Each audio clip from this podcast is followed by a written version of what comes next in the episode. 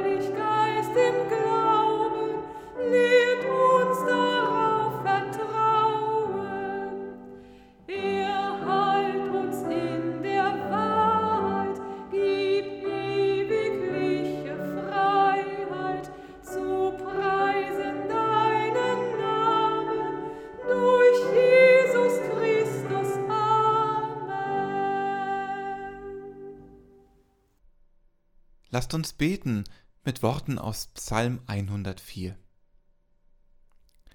Lobe den Herrn, meine Seele, Herr mein Gott, du bist sehr groß. Du lässest Brunnenquellen in den Tälern, dass sie zwischen den Bergen dahinfließen. Dass alle Tiere des Feldes trinken und die Wildesel ihren Durst löschen. Darüber sitzen die Vögel des Himmels und singen in den Zweigen. Du tränkst die Berge von oben her, du machst das Land voll Früchte, die du schaffest. Du lässest Gras wachsen für das Vieh und Saat zunutz den Menschen. Dass du Brot aus der Erde hervorbringst, dass der Wein erfreue des Menschen Herz. Und sein Antlitz glänze vom Öl und das Brot des Menschen Herz stärke. Es wartet alles auf dich, dass du ihnen Speise gebest zu seiner Zeit. Wenn du ihnen gibst, so sammeln sie. Wenn du deine Hand auftust, so werden sie mit Gutem gesättigt. Verbirgst du dein Angesicht, so erschrecken sie. Nimmst du weg ihren Odem, so vergehen sie und werden wieder Staub. Du sendest aus deinen Odem, so werden sie geschaffen, und du machst neu das Antlitz der Erde. Ich will dem Herrn singen mein Leben lang und meinen Gott loben, solange ich bin. Er sei dem Vater und dem Sohn und dem Heiligen Geist, wie es war jetzt und immer da und von Ewigkeit zu Ewigkeit. Amen. Lasst uns beten. Erntegaben bringen viele heu zu dir, treuer Gott. Erfüllt mit Freude und Dank, beschwert mit Sorge und Last sind wir. Wir danken dir, aus deiner Hand kommt alles Leben, Wachsen und Gedeihen. Aus deiner Hand kommt Trost und Hilfe, Vergebung und Neubeginn. Du teilst mit uns alle guten Gaben, du teilst mit uns deine Liebe in Jesus Christus, unserem Bruder und Herrn, heute und alle Zeit und über unsere Zeit hinaus. Amen.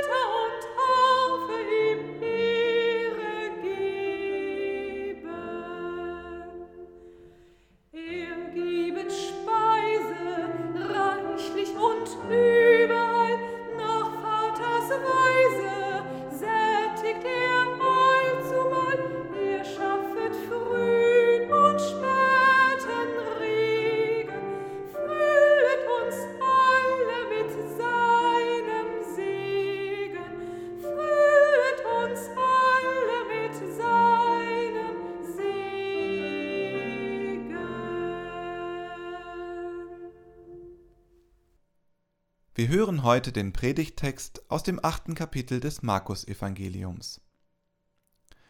Zu der Zeit, als wieder eine große Menge da war und sie nichts zu essen hatten, rief Jesus die Jünger zu sich und sprach zu ihnen: Mich jammert das Volk, denn sie harren nun schon seit drei Tagen bei mir aus und haben nichts zu essen. Und wenn ich sie hungrig heimgehen ließe, würden sie auf dem Wege verschmachten denn einige sind von ferne gekommen. Seine Jünger antworteten ihm, Woher nehmen wir Brot hier in der Einöde, dass wir sie sättigen? Und er fragte sie, Wie viel Brote habt ihr? Sie sprachen, Sieben. Und er gebot dem Volk, sich auf die Erde zu lagern. Und er nahm die sieben Brote, dankte, brach sie und gab sie seinen Jüngern, dass sie sie austeilten. Und sie teilten sie unter das Volk aus. Sie hatten auch einige Fische, und er sprach den Segen darüber und ließ auch diese austeilen. Und sie aßen und wurden satt. Und sie sammelten die übrigen Brocken auf, sieben Körbe voll. Es waren aber etwa viertausend, und er ließ sie gehen. Liebe Hörerinnen und Hörer, die Speisung der 5000 ist einigen als Erzählung bestimmt bekannt.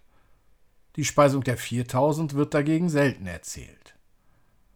Bei der Speisung der 5000 war die Gegend nicht ganz so einsam und öde und es blieben zwölf Körbe Brot übrig.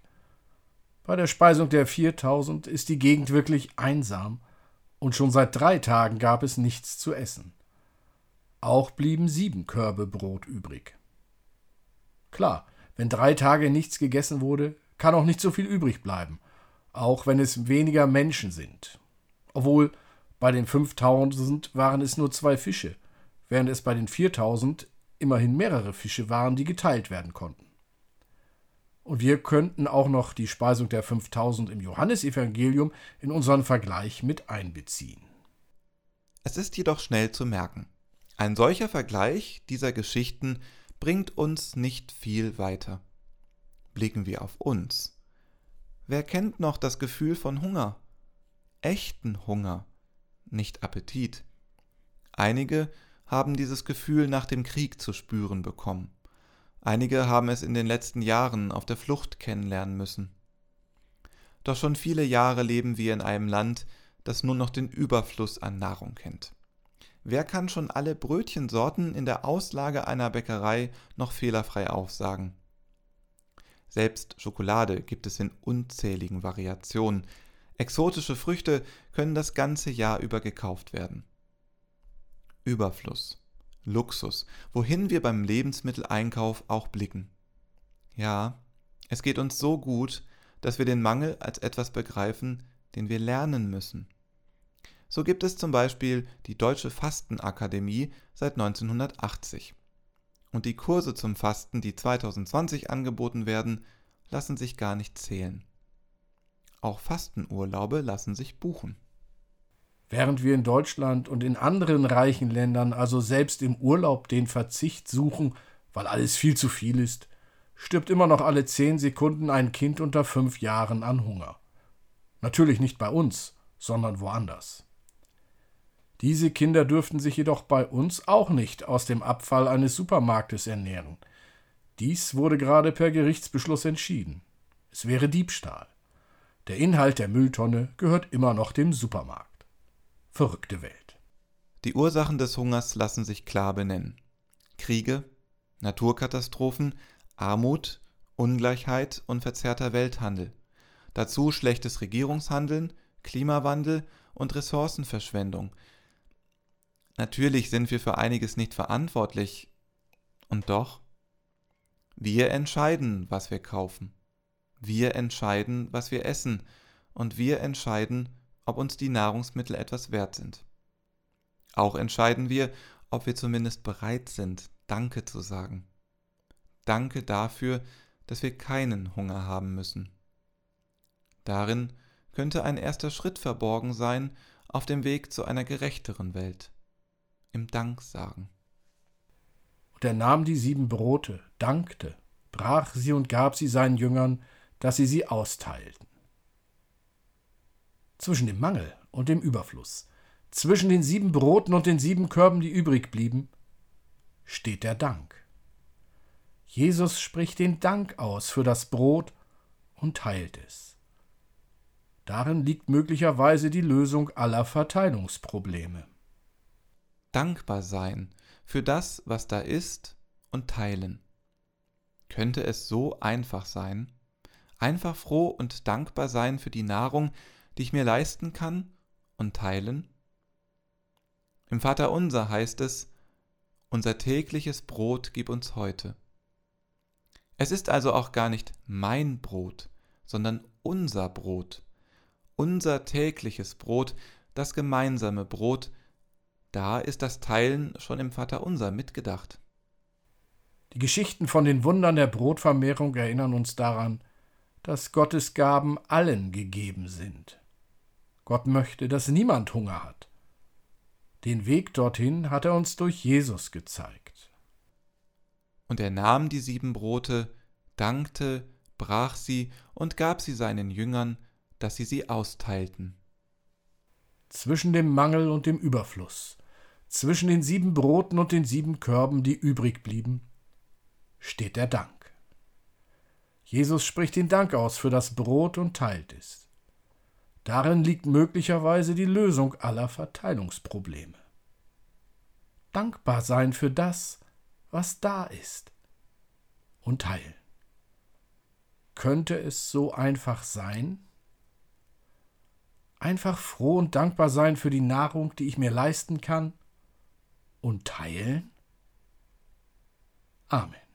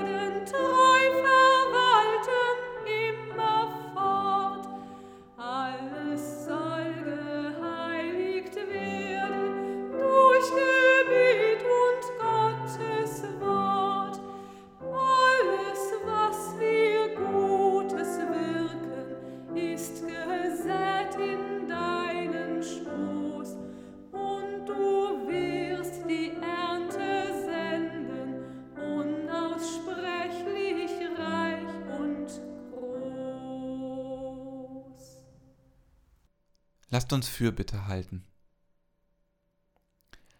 Dreieiniger Gott, der Himmel deiner Liebe wölbt sich über dem Boden unseres Erdenlebens. Du hast uns zugesagt, das Leben zu erhalten, in aller Freude und durch Schwierigkeiten. So bitten wir dich. Lass uns alles, was geschieht, im Licht dieser Zusage sehen, manches hinnehmen, anderes gestalten. Lass unsere Freude über das Gute wachsen und unsere Dankbarkeit reifen. Lass uns das Schöne immer wieder entdecken in der Natur und in dem, was Menschen schaffen. Lass uns die Gaben erkennen, die du unseren Gemeinden schenkst, in den Menschen, die zu ihr gehören und zu ihr stoßen. Hilf uns, den Schatz deines Wortes immer besser zu verstehen, Lass uns darauf achten, wie du durch deinen Geist unter uns wirkst. Du weißt, wie es in uns aussieht. Sei bei uns in den Tiefen unseres Lebens. Tröste unseren Schmerz. Führe uns aus der Enge in die Weite. Lass uns nicht allein bei dem, was uns bange macht, am Anfang einer neuen Woche. Lass uns den Wert einer Gesellschaft erkennen, die Gerechtigkeit übt und Frieden hält. Segne die Menschen unseres Landes, die Verantwortlichen in der Politik, alle, die für unsere Lebensmittel arbeiten, in der Landwirtschaft, in den Firmen und Geschäften. Du willst, dass wir uns um Schwache sorgen. Gib, dass wir sie an unserer Stärke teilhaben lassen, an den Möglichkeiten, die wir selber haben, als Gesunde, als Verdiener, als Glückliche.